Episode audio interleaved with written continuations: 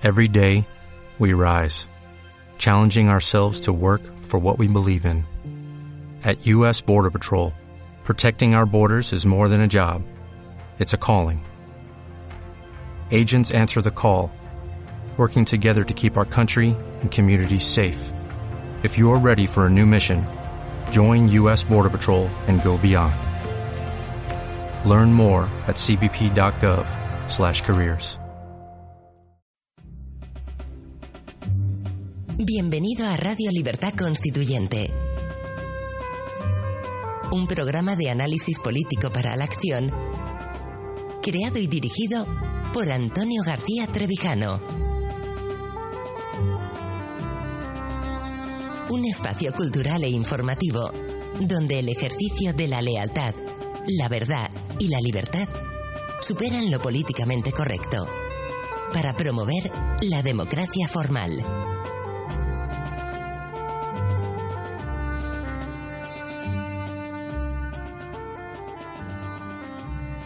Muy buenos días, queridos oyentes.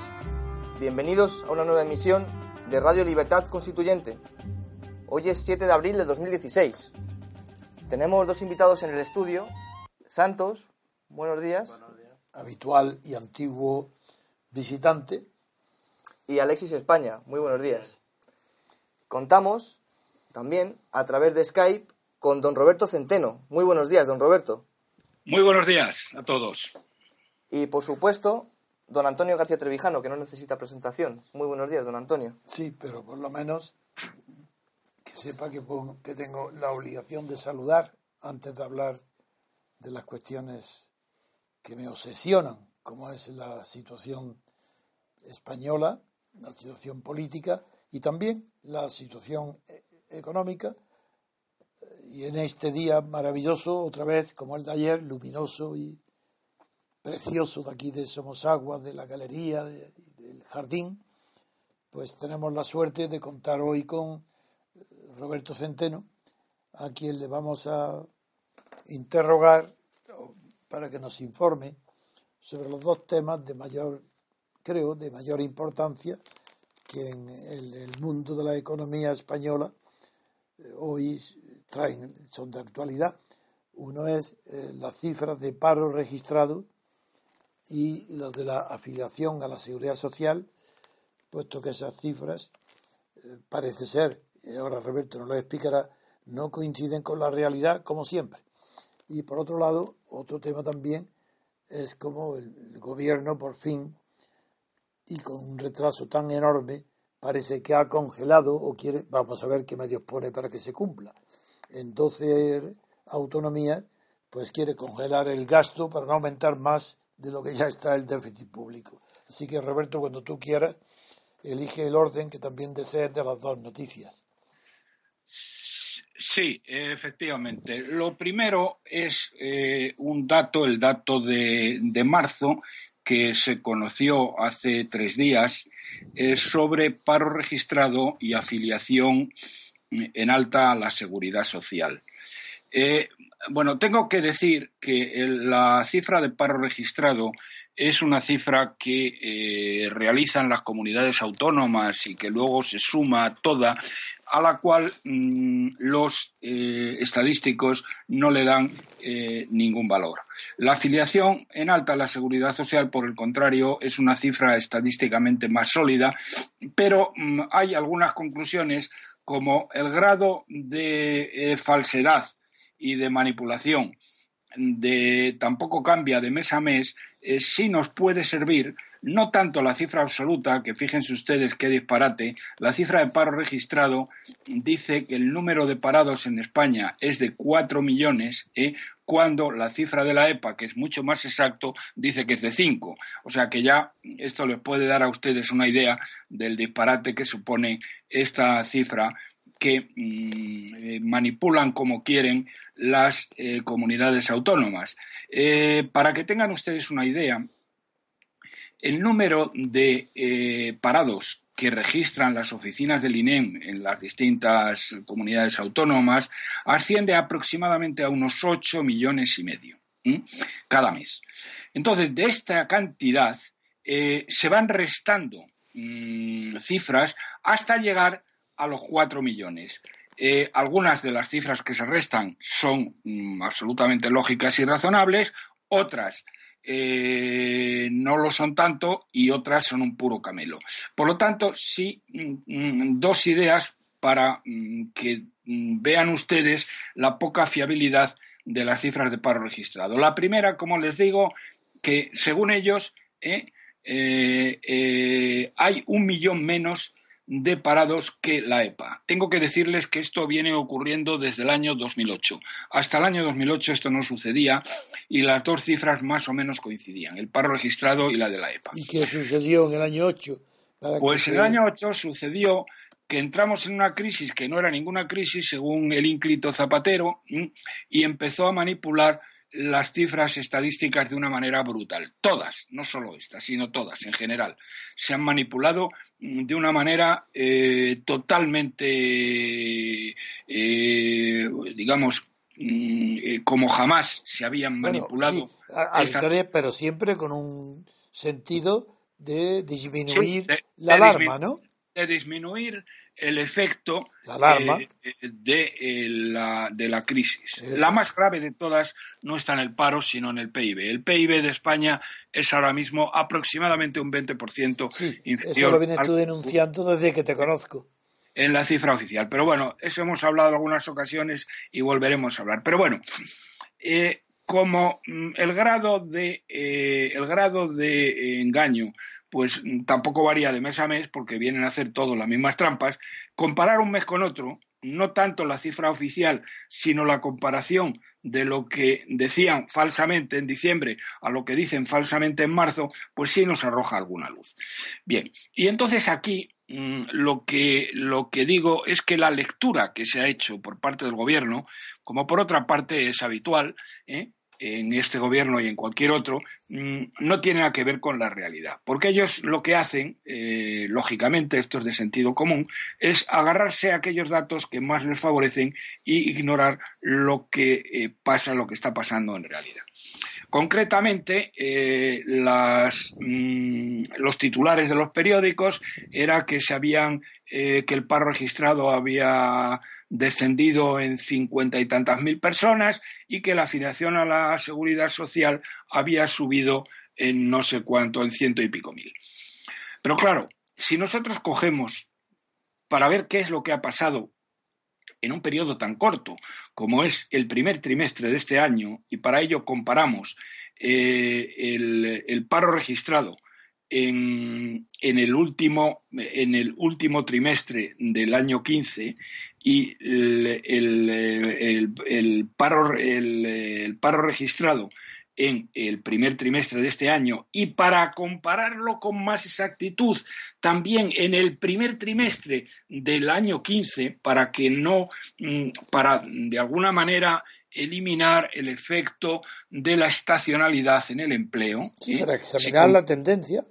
Sí, para, para vemos por ejemplo que en el primer trimestre del año 2015, el paro registrado disminuyó en 124.000 personas, mientras que en el primer trimestre de este año, el paro registrado ha aumentado en 1.300 personas. ¿Mm? Bien, ¿qué quiere decir esto? Lo que quiere decir esto, el tema está muy claro, es que hay un frenazo en la actividad económica brutal, de un descenso de 124.000 en el primer trimestre del año 2015 a un ascenso de 1.300, o bueno, si quieren ustedes, a un crecimiento eh, cero en, el, eh, en, este año 16, eh, que no ha descendido nada, mejor dicho, ha ascendido el paro en 1.300 personas, mm, este es una primera eh, situación clave de cómo marcha la economía en general, que es donde yo quería enfatizar el tema. Repito, lo que ha hecho el Gobierno, tanto en paro registrado como afiliación en alta a la seguridad social, es utilizar exclusivamente los datos de marzo que están tremendamente sesgados por la Semana Santa, que este año ha caído en marzo en vez de caer en abril, que viene a ser más o menos lo habitual. Bien, Eh, entonces, para tratar de corregir parcialmente este hecho, lo que, lo que hay que hacer para ver cómo estamos es comparar el primer trimestre del año 15 con el primer trimestre del año 16. Y ven ustedes, primero en paro registrado, que eh, eh, lo que se observa es un, un frenazo mm, brutal de la creación de empleo o descenso del paro registrado, eh, que evidentemente como el paro y la actividad económica están mm, estrechísimamente correlacionados, esto significa en Román Paladino que la, eh, la economía, eh, la actividad económica eh, se ha congelado en el año, en este primer trimestre, en contra de lo que falsamente ha dicho el Banco de España, que dijo que solo ha bajado una décima del más 0,8 en pero no, pero se refería a este trimestre, no, yo creo que se refería al anual, ¿no? No, no, no, no, no. Se refería trimestre? era la cifra de paro, perdón, de PIB intertrimestral ah. que dio el Banco de España hace semana y media. sí, sí, así, recuerdo, sí. Bien, pero si vamos a la, a la afiliación a la seguridad social, y luego hablaremos de ella porque forma parte del déficit de una manera muy considerable, muy considerable, ¿eh?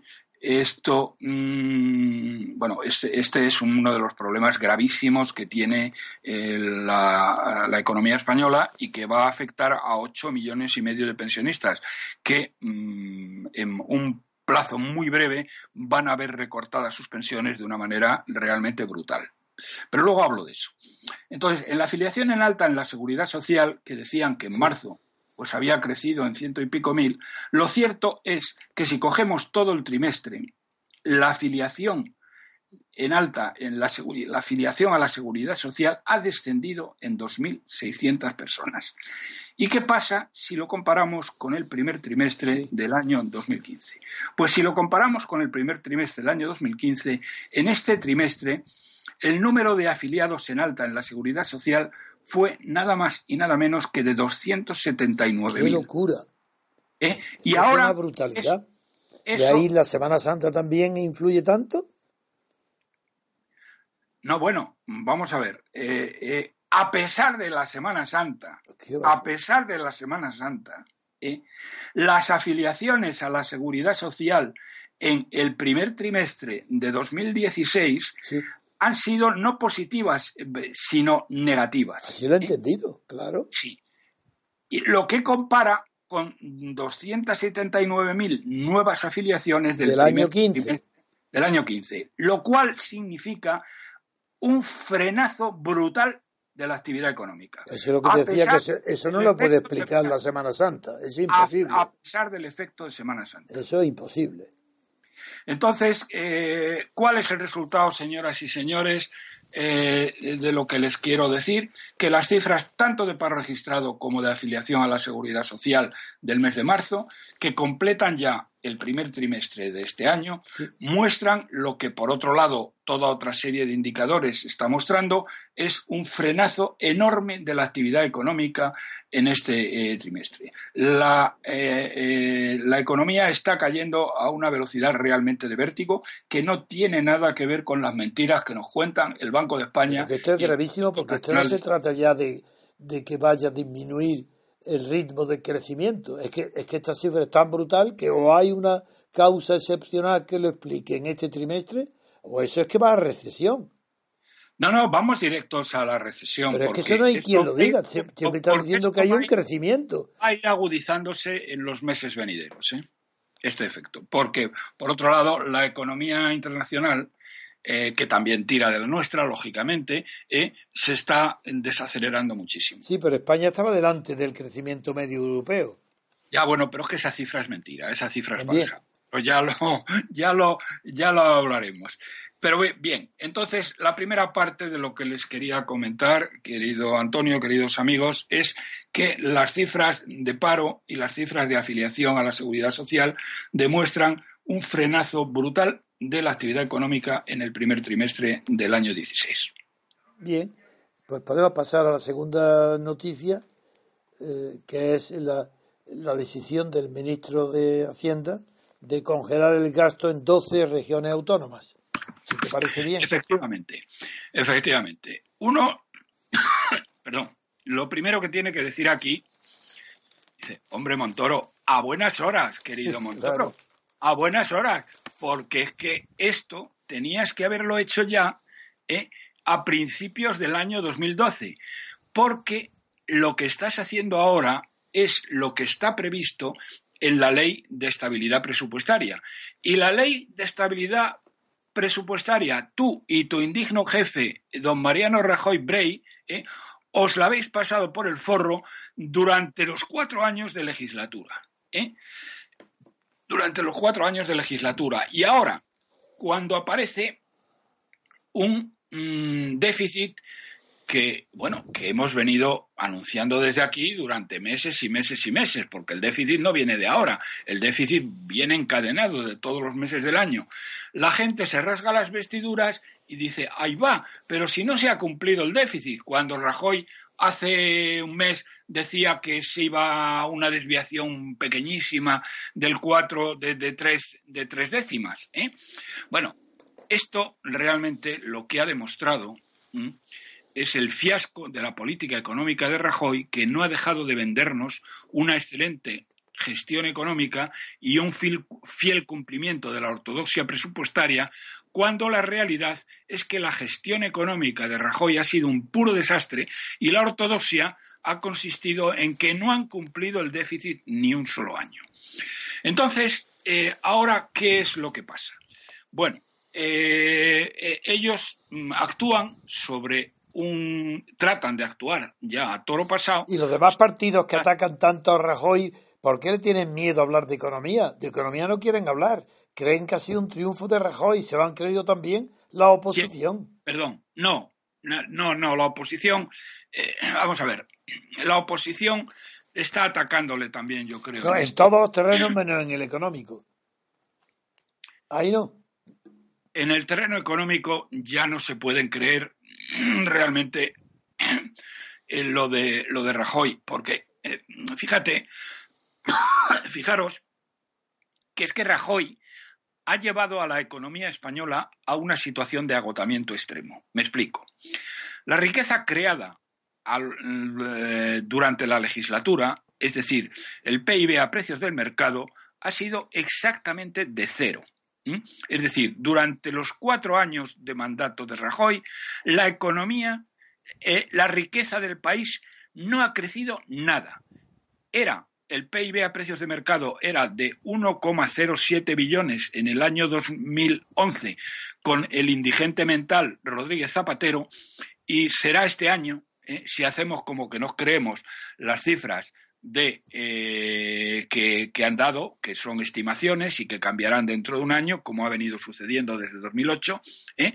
de 1,075. Es decir, 1,07 billones eh, comparado con 1,075 billones en el año 15. Por lo tanto, por lo tanto, queridos amigos, querido Antonio, durante toda la legislatura de Rajoy, la riqueza creada por España no ha variado, ha sido cero.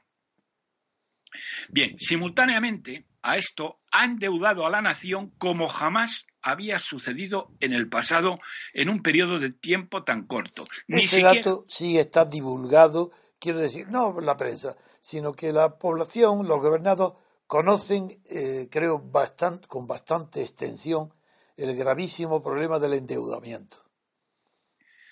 Sí, pero probablemente no lo conocen todo, porque ahora te voy a, te voy a añadir dos cosas. Bueno, el endeudamiento de Rajoy ha sido de 340.000 millones de euros solo en deuda medida conforme al protocolo de déficit excesivo de Bruselas, que como ya he venido diciendo una y otra vez, no es toda la deuda. Porque si en vez de considerar el, protocolo de excesivo consideramos la deuda, eh, los pasivos en circulación, estamos hablando no de 340.000, sino de 500.000 millones. ya lo dijiste dos días aquí. Bien, pero es que esto no es todo. Es que ha elevado la deuda exterior, es decir, la que España, lo que España debe a otros países, aquí estoy incluyendo todo, no solamente la deuda del Estado, sino la deuda también privada. De las entidades financieras, de los de la banca, eh, de las em, grandes empresas, etcétera. Bien, esta deuda es de 1,7 billones de euros. ¿Estaba en 1,1? ¿Estaba en 1,1 cuando llegó Rajoy? ¿Perdón? Si estaba en un billón y uno, 1,1 cuando llegó Rajoy o en 1. No tengo la cifra esa. A ver, a ver, a ver.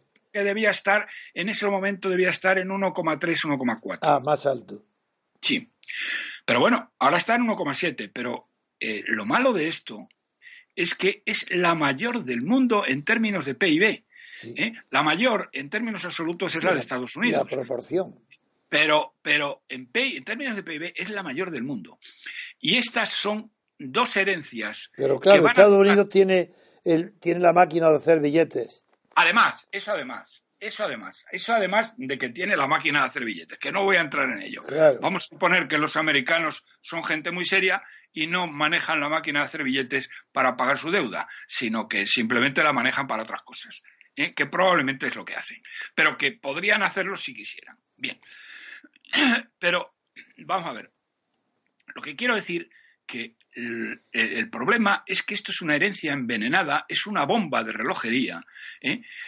Que va a ser la ruina de las generaciones futuras, porque esto es la herencia de Rajoy a los jóvenes, a nuestros hijos y a nuestros nietos. Esto es, repite la cifra, ¿es un billón? 1,7 billones. 1,7. Sí, billones de euros. La deuda exterior de España. Sí, sí. ¿Mm? La global. La global. La deuda, vamos a ver, la deuda total de, España es de 4,3, 4,4 billones. ¿eh? Y, de ella la, deuda del Estado es de como 1,4 billones. Pero la que, deben, la que debemos a terceros, la que debemos al resto del mundo, es de 1,7 billones de euros. Es la exigible. Eh, no, todas son exigibles, pero, que, que esta no es tan... Eh, que esta se la debemos a otros. ¿Eh? Sí, sí, pero bueno. Bien, pero es que además hay otra, otra cifra ¿eh? que otro día eh, dedicaré más tiempo a desglosarla para no desviarnos de lo que del tema de las comunidades autónomas y del despilfarro, es que hay una deuda indirecta o oculta de 1,2 billones que ha dedicado, que ha dedicado el gobierno al rescate del sistema financiero. El rescate del sistema financiero en España, en términos de PIB, es el que más dinero ha costado, en términos de PIB, repito, de todo el planeta. ¿eh? De todo el planeta. Y además, Rajoy dentro de lo que he dicho de que ha llevado a la economía española a una situación de agotamiento extremo, ha elevado la presión fiscal sobre los españoles al mayor nivel de nuestra historia.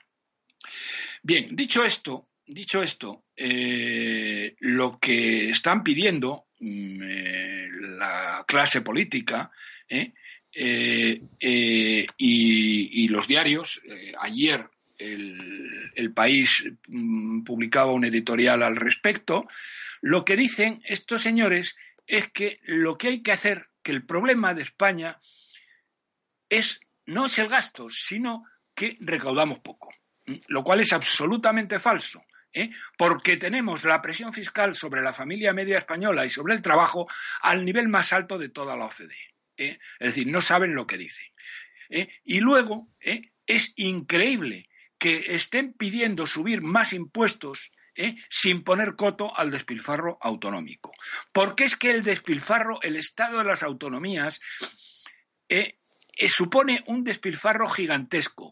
Se multiplican los gastos más inauditos y estrafalarios que se pueda imaginar sin control alguno un gasto que supera los 100.000, un despilfarro, perdón, no gasto, que supera los 100.000 millones de euros anuales. 100.000 millones de euros anuales, señoras y señores, es lo que nos eh, eh, lo que está mm, costando esta, esta, barbaridad de las comunidades autónomas. ¿eh? Fíjense que el problema, el problema lo hemos repetido mm, mil y una veces y habrá que repetirlo mil y dos veces. nadie parece ser consciente del nivel de despilfarro, duplicidades y excesos de todo tipo que supone el Estado de las autonomías, que como hemos comentado tantas veces fue un Estado demencial y único en el mundo que nos impusieron los padres de la transición, o los padrastros, eh, de los, padrinos, como yo le llamo. Los padrinos, sí. De los cuales decía mi amigo Camilo José Cela que si te hubieran tenido vergüenza se hubieran pegado un tiro. Y yo no conozco a ninguno, no sé si tú conoces a alguno que se haya pegado un tiro por lo que hicieron con España.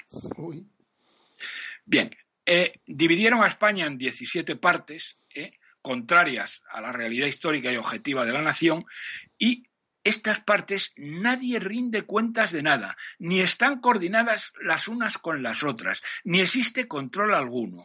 Si alguien piensa hoy que el sistema autonómico puede salir, eh, que, con el sistema autonómico España puede salir de la crisis, es que no sabe lo que dice.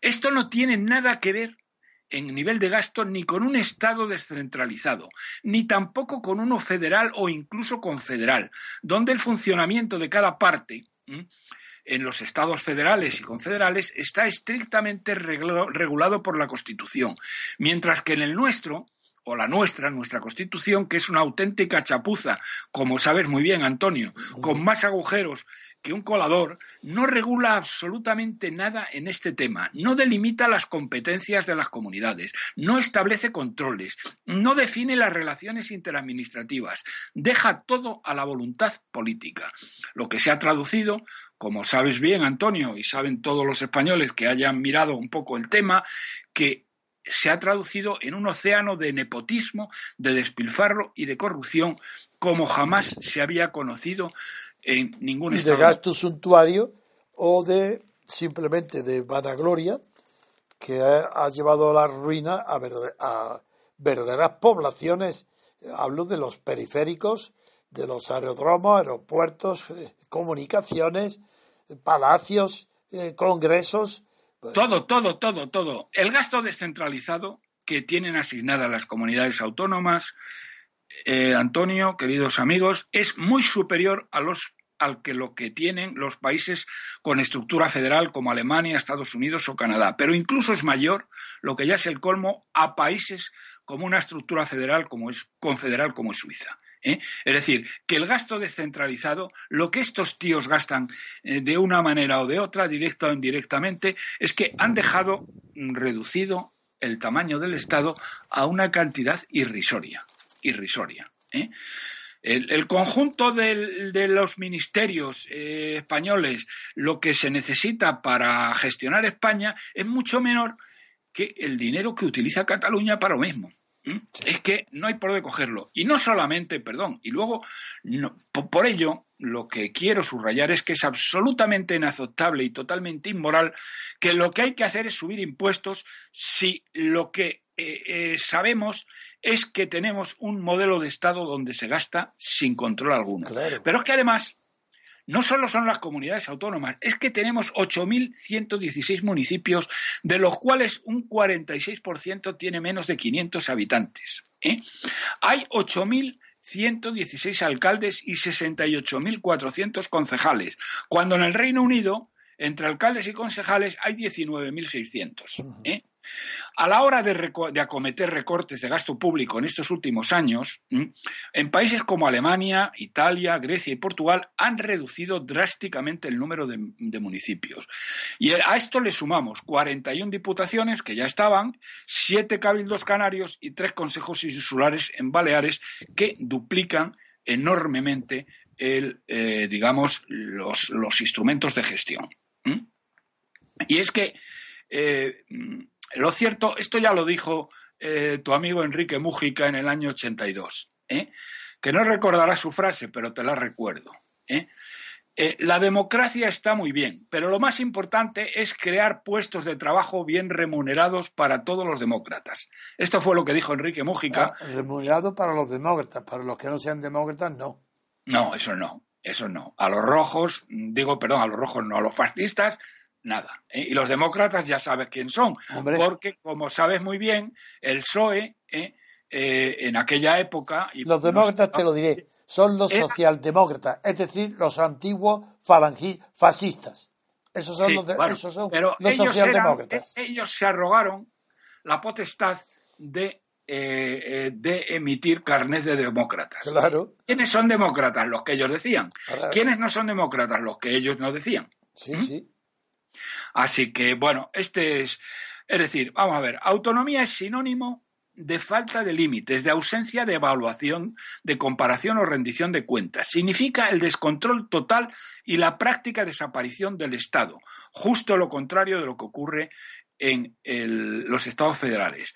Y has visto cómo bajo la bandera del sacrosanto principio de autonomía organizativa se ha dado patente de corso a todo tipo de desmanes organizativos, desigualdades salariales y disfuncionales, disfuncionalidades administrativas, que al final se han traducido en un coste inasumible para los ciudadanos y a, a servicios muchísimo peores. Claro, cuando Bien, hablas- entonces, ¿ahora qué pasa? Ahora pasa que esto ya no, no, no lo aguanta nadie. Y entonces el señor, eh, el señor Montoro, con cuatro años de retraso, con cuatro años de retraso, acaba de mandarle una carta a las comunidades autónomas diciendo que si en 15 días no han congelado el gasto, se han quedado sin dinero. Bueno, ojalá sea así, ojalá sea así, porque vaya usted a saber lo que después hará Montoro, ¿eh? Pero lo que sí es cierto es que a mí Montoro eh, me, dijo eh, tres meses antes de que ganaran las elecciones de que iban a mandar los hombres de negro a aquellas autonomías que no cumplieran, que es lo que está haciendo ahora, ¿eh? y lo que hizo en realidad, no porque él lo quisiera, sino porque se lo impuso Rajoy, es que les han estado dando, se han inventado un fondo de liquidez autonómica y un fondo de pago a proveedores y les llevan dados en los cuatro años, en vez de controlarles el gasto, les llevan dados 175.000 millones de euros a las comunidades autónomas, gracias a lo cual han podido seguir despilfarrando sin límite. Y ahora, por primera vez, mm, cuando ya no son gobiernos, sino gobierno en funciones, eh, eh, Montoro acaba de dar un puñetazo en la mesa y decir que hasta aquí hemos llegado. Bueno, veremos si es así o no es así. Pero mm, si realmente se acaba formando gobierno, espero que no, espero que esta tarde No, fracasen total y absolutamente, ¿eh? total y absolutamente y vayamos a unas nuevas elecciones. ¿eh? Eh, si fuera así, estos tíos están dispuestos a subirnos los impuestos a los españoles hasta donde no está escrito. Y va a ser, lo único que consiguieran con ello es acelerar la ruina de España, no otra cosa. Muy bien. Y esto es todo lo que tenía que, Pues te que deciros respecto a los dos temas.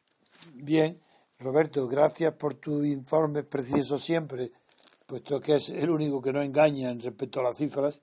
Los demás viven completamente en un paraíso imaginario de números y ni siquiera la oposición a Rajoy pues sabe manejar estos temas y, y lo están atacando por eh, tonterías, como por ejemplo decir que no que ha hecho que ha hecho un se ha plantado y que no ha desobedecido al rey, al jefe del Estado.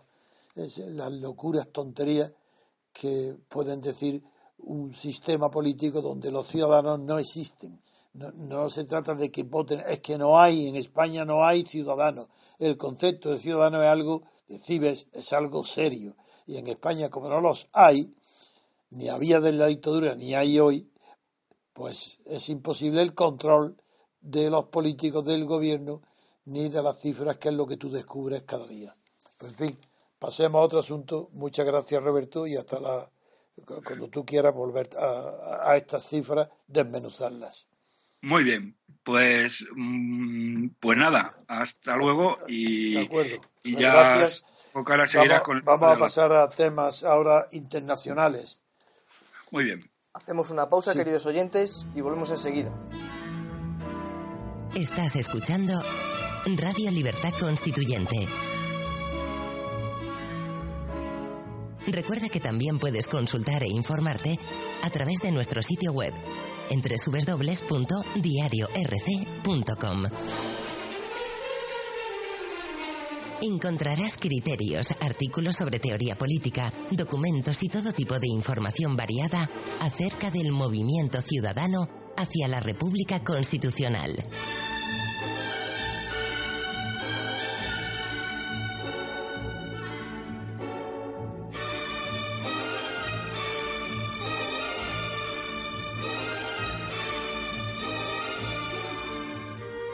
Continuamos, queridos oyentes. Nos situamos en la página 3 del diario El País, que titula La baja participación empaña el triunfo del no en la consulta holandesa. Los holandeses estaban ayer convocados a las urnas para votar sobre el acuerdo de asociación entre la Unión Europea y Ucrania, cita que suponía una significativa medición de la fortaleza del euroescepticismo, con graves amenazas para la estabilidad del gobierno holandés y para la política europea en el este. Con el escrutinio finalizado, el no logra el 61,1% de papeletas frente al 38,1% de síes, pero la participación, un 32,2%, apenas rebasa el límite necesario para validar la consulta. En la misma página del diario El País, un poco más abajo, titula La Unión Europea sigue la convocatoria con la vista puesta en el Brexit.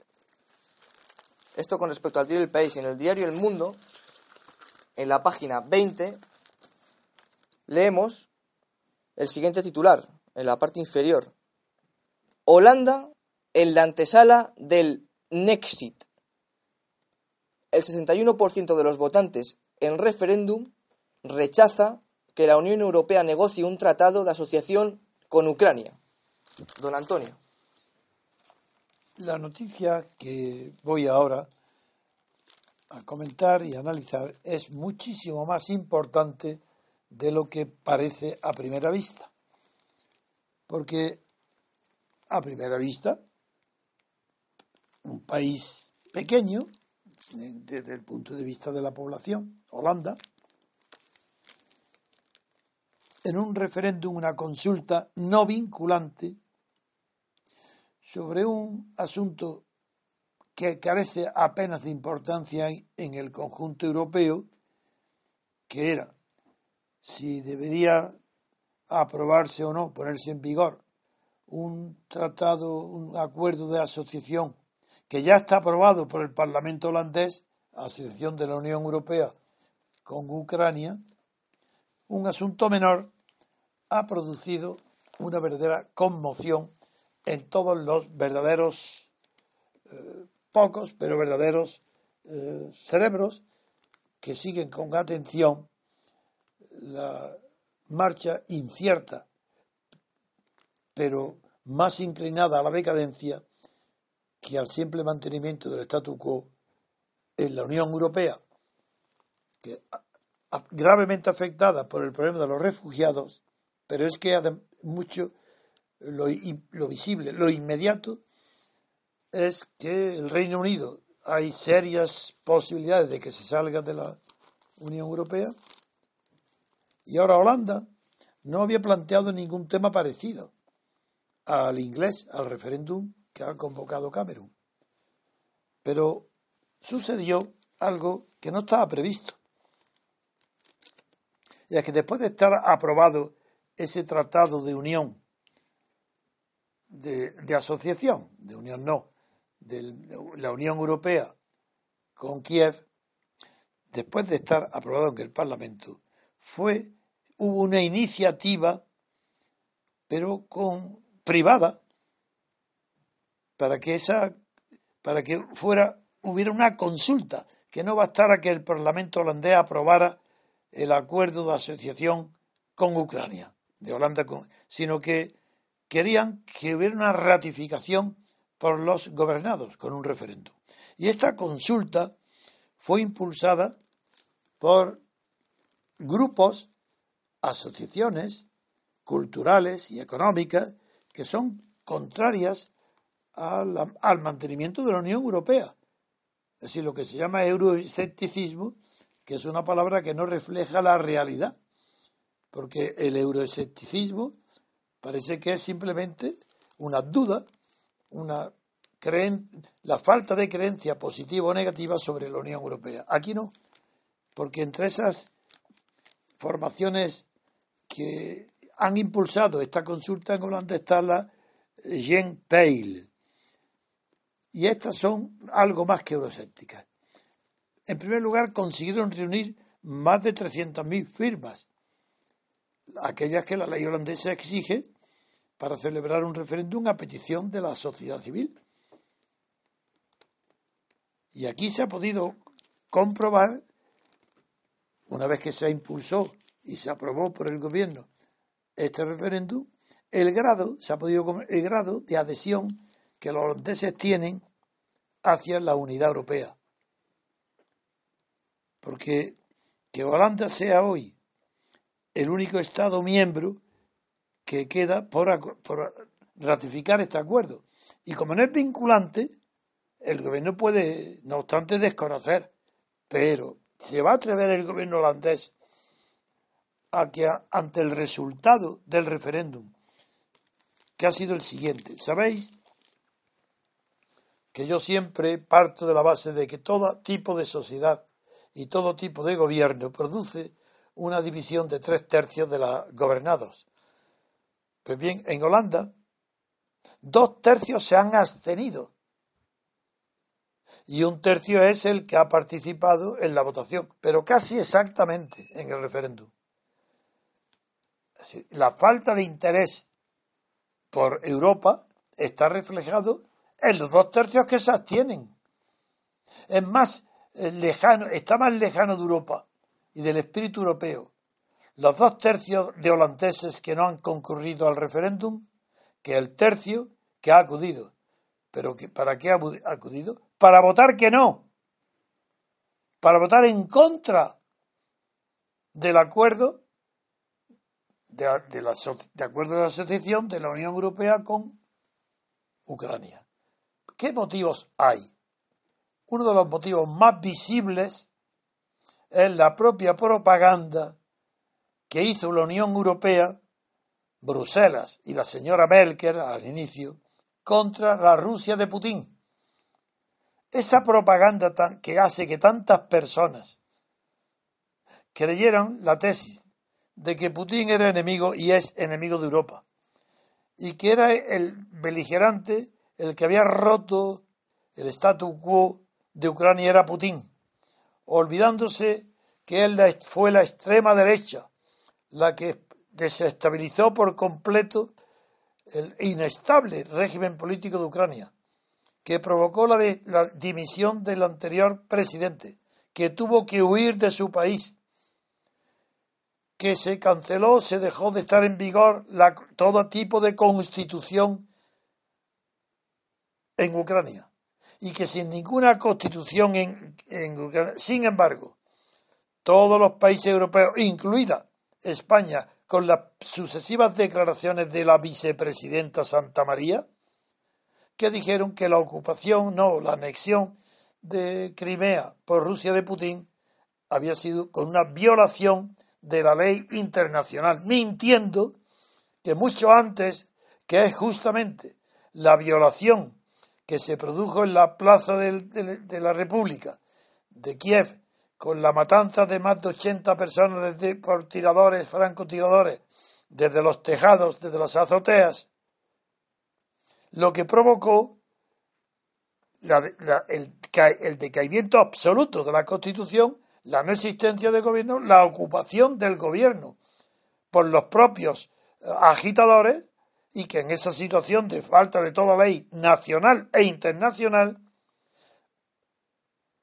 Crimea, los habitantes de Crimea, el 90, más del 90%, se movilizaran para volver al seno de Rusia, de donde nunca tuvo que haber salido, puesto que fue un regalo que Khrushchev, que era ucraniano, le hizo así, es porque él quiso a Ucrania regalarle Crimea.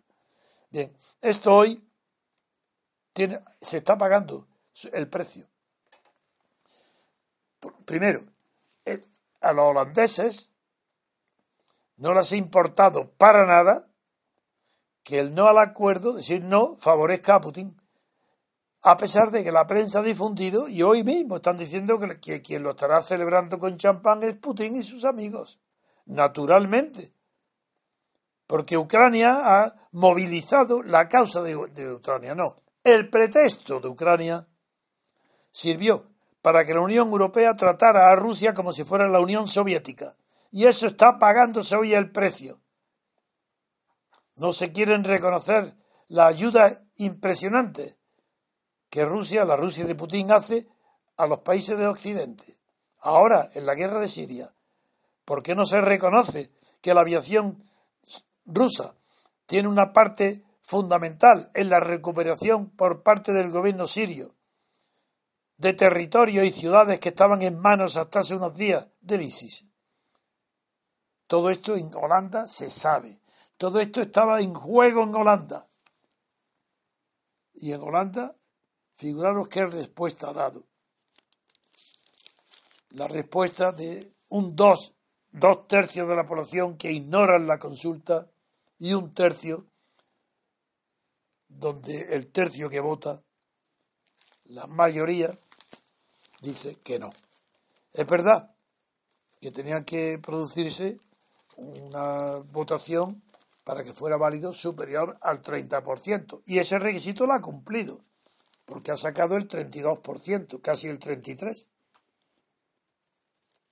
Con esto basta para señalar que la relación con Moscú no ha sido el único motivo.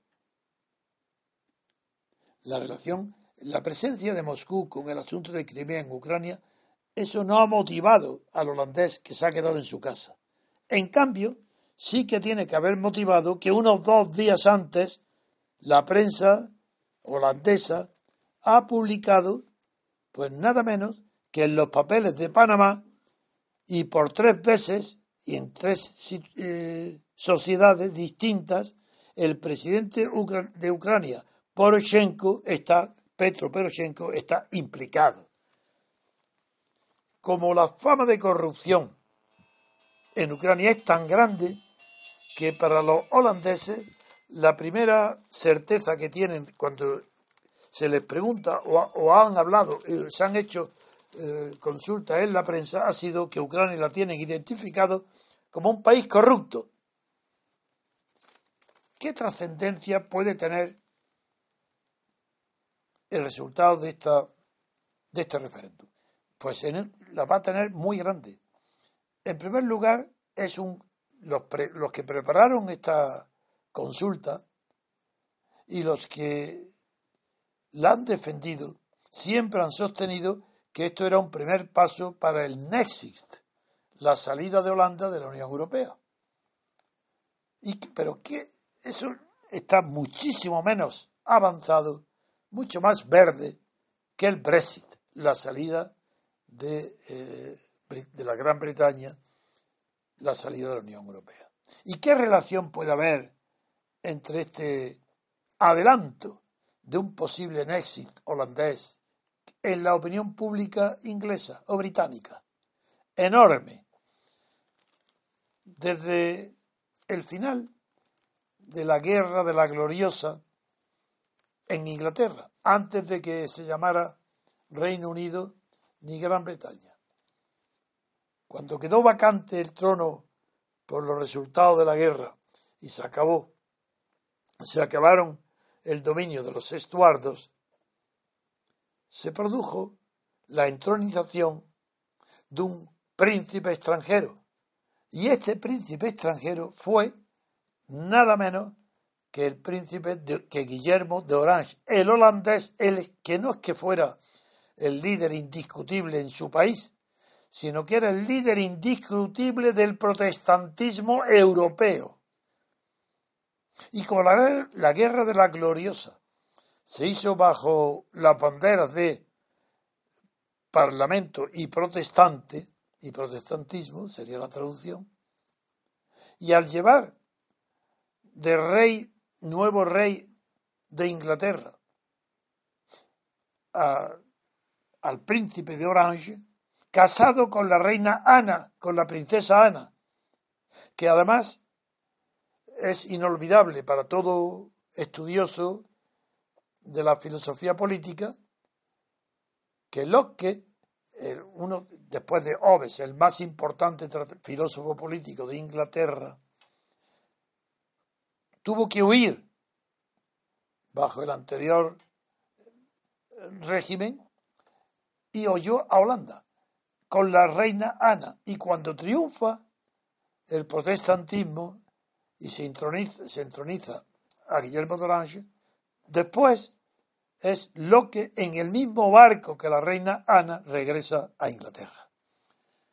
Esto lo cuento porque no es una anécdota, sino que la relación de amistad, influencia, comprensión mutua, admiración mutua entre Holanda y, hoy Inglaterra, también Reino Unido, pero menos porque Reino Unido era católico, era María Estuardo, eh, perdón, Escocia era, era católica. Entonces, por eso hablo de Inglaterra más que de Gran Bretaña cuando hablo de la enorme simpatía, atracción de intereses y de cultura y de religión que produjo la amistad tan estrecha entre Holanda y, e Inglaterra. Todas estas cuestiones están ahora fortalecidas mutuamente y el Nexit holandés está más próximo que antes. Y el resultado del referéndum de ayer en Holanda va a tener sin duda ninguna influencia en Inglaterra y va a fortalecer las posibilidades de triunfo del Brexit, de la salida de Gran Bretaña de la Unión Europea. No merece que continúe por más tiempo, porque la noticia es tan escueta, pero tan llamativa y tan segura, tan lejos de las incertidumbres y de las opiniones de la socialdemócrata, que, ah, por cierto, cuando decimos aquí en este programa tantas veces socialdemócrata, es porque en Alemania el antiguo socialismo desapareció hace muchísimo tiempo, cuando Lenin le llamó liquidadores a los socialdemócratas. Eh, fue la guerra espartaquista de los asesinos de Rosa Luxemburgo y de Carlos Lickner. Es de ahí donde viene la tradición de llamar socialdemócrata a los que traicionan al socialismo. Pero cuando hoy hablamos de que los valores de la socialdemocracia son los que están en la derecha y en la izquierda en todos lados, lo mismo podríamos haber dicho los valores socialliberales, que es una palabra que se está poniendo de moda, porque no se atreven a decir que son la derecha y la izquierda son exactamente los mismos. Cuando decir socialliberal, pues es lo mismo que decir socialdemócrata.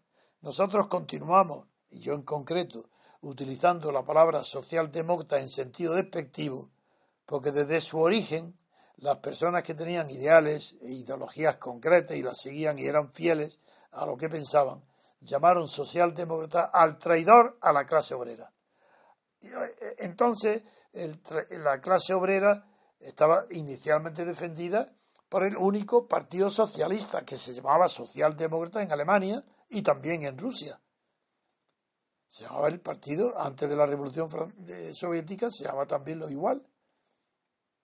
Era el partido de Kerensky y era socialdemócrata. Pero luego, cuando la guerra del 14 demostró el error de Lenin, que creía que los obreros de alemanes no iban a disparar contra los franceses obreros ni tampoco los franceses contra los alemanes por creer que por encima del patriotismo nacional se impondría el patriotismo de clase, al fracasar Lenin es el propio Lenin el que impulsa la creación a que se desgaje dentro de los partidos socialistas y socialdemócratas, se desgaje como partido consecuente, autónomo y distinto el Partido Comunista. Por eso los partidos comunistas son como la mala conciencia de los socialdemócratas. La sola existencia acusa a los socialdemócratas de traidores, de capitalistas. Pero esas palabras, que hoy no, tienen mucho sentido en el mundo moderno, nosotros las utilizamos por ser fieles al carácter despectivo con el que se le designó por, por los partidos comunistas pero que igual podríamos hoy decir socios liberales, porque viene a, significar lo mismo. Pues bien, el pensamiento socialdemócrata o socioliberal En Inglaterra no, es, no se da. En cambio, en Holanda sí. Y quería decirlo porque es una de las características distintivas del mundo político holandés y del mundo político británico. La diferencia está en que la, eh, como en el continente, eh, perdón, es que voy a estornudar y no sé cómo detenerme, pero en fin, eh, lo haré rápido, perdonar. Bien, pues el, en Inglaterra el laborismo impidió que pudiera producirse la escisión del Partido Comunista. Sí, uh, pero sin importancia ninguna. Esa diferencia separa a Holanda de Inglaterra, donde porque, porque el laborismo inglés hoy es el que sostiene la Unión Europea contra, eh, contra, por ejemplo, Johnson, el alcalde de Londres, que pide la salida de, Inglaterra. Y en Holanda no se da mm, esta divergencia entre los llamados partidos socialdemócratas y laboristas, sino que el Partido Socialista holandés eh, es el que junto con los liberales mantiene las coaliciones de gobierno de, Holanda. Esa es la única diferencia. Con lo cual podemos eh, dar por terminado también el comentario de esta noticia sobre Holanda y buscar espacio para una tercera noticia. Enseguida volvemos, queridos oyentes. Gracias por escuchar Radio Libertad Constituyente. Recuerda que puedes seguirnos también si lo deseas en Facebook o Twitter a través de nuestras cuentas oficiales. Busca el texto Diario Español de la República Constitucional en Facebook y pulsa en me gusta para seguirnos. Busca Diario RC en Twitter para localizarnos también en esta red social. En la plataforma YouTube puedes visualizar información diversa a través de los canales Tercio Laocrático y Libertad Constituyente TV.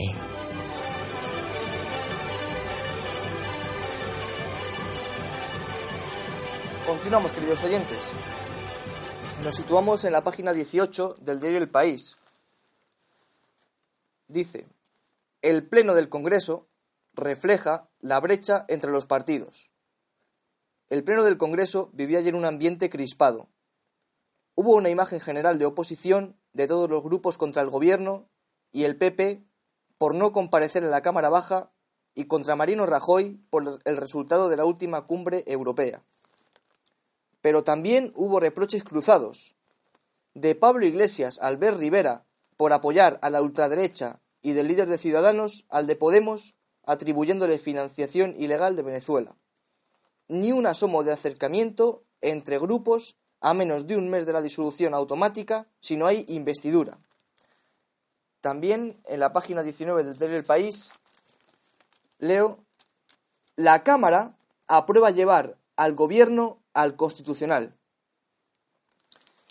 Y también damos cuenta de una noticia que publica el diario El Mundo en su página 11 y la titula Montesquieu al Constitucional. El Pleno del Congreso acuerda demandar al Ejecutivo por vulnerar la división de poderes. Don Antonio, estas son las noticias de este tercer y último bloque del programa. Bien, hay aquí dos noticias distintas.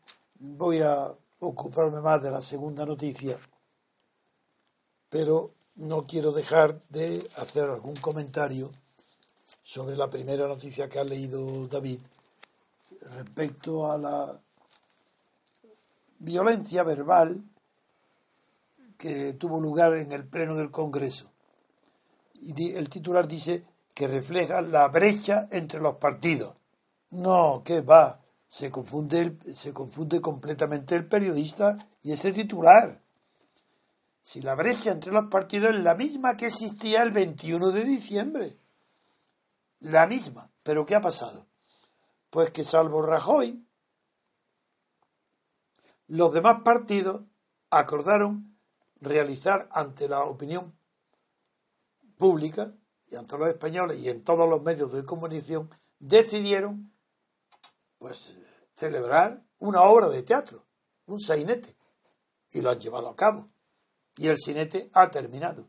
Y al terminar el sainete, de tantas reuniones de prensa, televisiones, periódicos, con cargos volando por el aire, boletines oficiales, presidencias, vicepresidencias, reuniones, expectativas, el senete ha terminado. Y al terminar el senete es natural que en el pleno del Congreso se tiren uno a los otros las mismas palabras que el rol y el papel de cada uno había tenido en el sainete. Ahora lo toman en serio y se llaman cuñadísimo o tú que quieres nombrar cargo, yo que no quiero sillones, Rivera. Es decir, el sainete ha terminado y es normal que después de terminar el sainete los actores, pésimos actores, ya sabiendo que ya no tienen más papel que hacer ese paripé, ese sainete, esa fantasmagoría ante la opinión pública, como no ya no tienen que decir, han saltado y se han expresado como lo que son en verdad, fuera de toda comedia, la realidad. Por tanto, las elecciones tan tan próximas que ha puesto a cada uno en su sitio. ¿Y su sitio cuál es? El ridículo, la comedia, la mentira permanente. No ha habido ni un solo segundo donde hubiera la menor posibilidad de formar un gobierno de coalición. Ni un segundo. Entonces el más tonto del patio, que es Sánchez, es el que ha hecho de protagonista de esta comedia. y, y, con una actividad, con una mirada tan intensa, con una boca apretada, con una voluntad que ya se hacía eh, entrevistas secretas con, eh, eh, con Junquera sin que lo supieran los demás, provocando celos en los catalanes separatistas que ya estaban deseando de hablar también con Sánchez. Algo tan horrible, tan cómico, tan tonto, tan mal montado, que ayer fue el resultado natural cuando se baja el telón y ya en su salsa la discusión, el insulto y la guerra civil entre ellos. No digo más, porque estoy impaciente de comentar la segunda noticia, porque esta noticia me lleva al terreno que vengo cultivando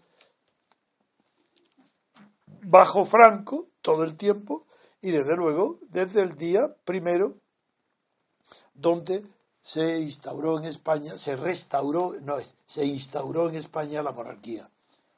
La monarquía de Franco, sí, sí, el estado de partido, la monarquía de partido, puesto que me especialicé durante tanto tiempo en conocer el pensamiento de Montesquieu, la noticia de Montesquieu me, me, hace que se me agudicen las orejas o la vista, pues decir, Montesquieu al constitucional, ¿qué es esto? Pues no merece la pena ni leer lo que dice, puesto que el subtítulo dice, el Pleno del Congreso, Congreso, el Pleno del Congreso acuerda demandar al Ejecutivo por vulnerar la división de poderes. Lo leo otra vez, esto no es posible, esto no me lo puedo creer. Pues sí, repito, el Congreso demanda al Ejecutivo por vulnerar la división de poderes. Pero si es que es todo lo contrario. vamos a ver. ¿Qué significa división de poderes entre el poder legislativo, representado por el Congreso, y el poder ejecutivo, representado por Rajoy, el gobierno? Pues que están separados, ¿verdad? Como en Estados Unidos. ¿Es concebible que en Estados Unidos se pueda demandar ante un tribunal, en este caso el constitucional, bueno, demandar al gobierno de Estados Unidos, al presidente Obama, porque no quiere ir, no quiere ir a dar cuenta de lo que hace a asamblea, al Congreso de los Diputados ni al Senado, porque cree que la Constitución de Estados Unidos consagra el principio de separación y división de poderes.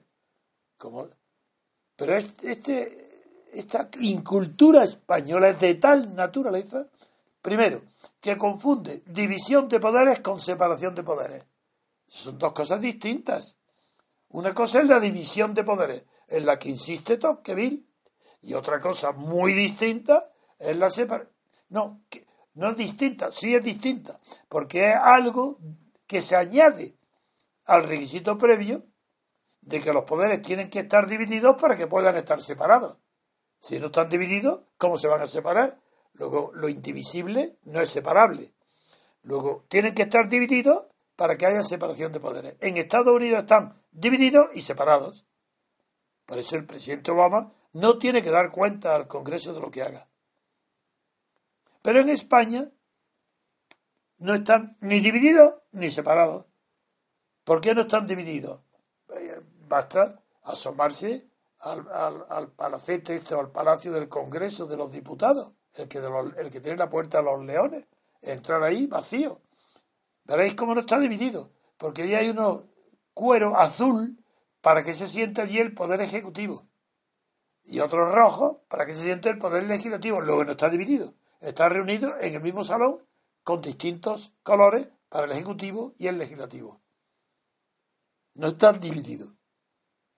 Y como no está dividido, es imposible que pueda estar separado. No hay separación en la Constitución española porque ni el Poder Ejecutivo y el, Legislativo están divididos ni separados. Por eso es lo que el titular del periódico no sabe de dónde está, ni qué país, ni qué constitución hay.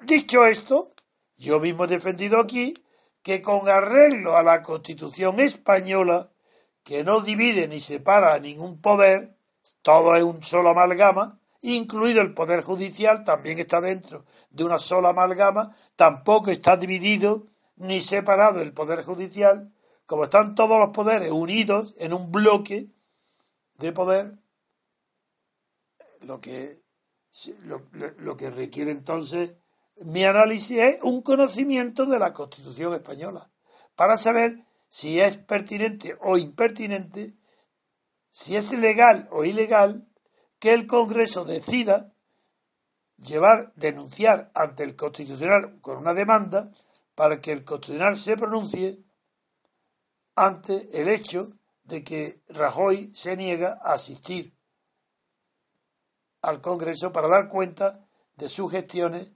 en Bruselas referentes a los acuerdos adoptados con relación a los inmigrantes, a los migrados y el, y el acuerdo con Turquía para ayudar o con la intención de creer que con eso se resolvía o se disminuía el problema de los refugiados. Bien, yo he dicho aquí hace unos días que naturalmente que Rajoy está obligado, pero no porque haya separación de poderes, sino porque no la hay. Como no la hay, pues la Constitución española dice usted está obligado a ir al, al Congreso a dar cuenta de su gestión permanentemente cuando lo pida el Congreso. Pero ¿cómo es esto? Pues claro, como no hay separación de poderes, está obligado a ir.